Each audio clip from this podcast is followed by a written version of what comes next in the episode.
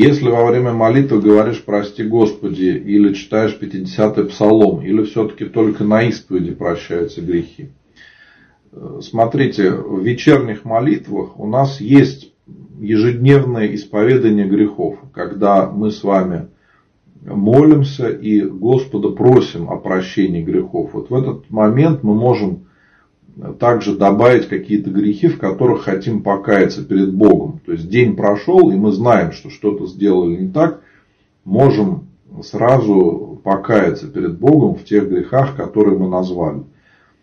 Но получить прощение грехов можно именно в таинстве покаяния, на исповеди. И а, наше личное покаяние в домашней молитве, оно не заменит исповедь. Да, это может нам помочь. Да, это очень важный момент духовной жизни. Но это не заменяет исповедь. То есть у некоторых людей есть такое лукавое желание, чтобы не называть свои грехи. Можно ли как-то по-другому это сделать? Да, там перед иконой покаяться или там, свечку зажечь. Часто люди об этом спрашивают. Но это не заменит исповеди, как бы нам ни хотелось.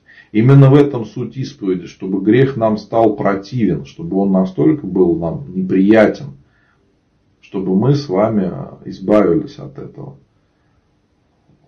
А вот это чувство стыда, оно и говорит о том, что у нас есть раскаяние, что мы понимаем, что то, в чем хотим покаяться, это действительно грех.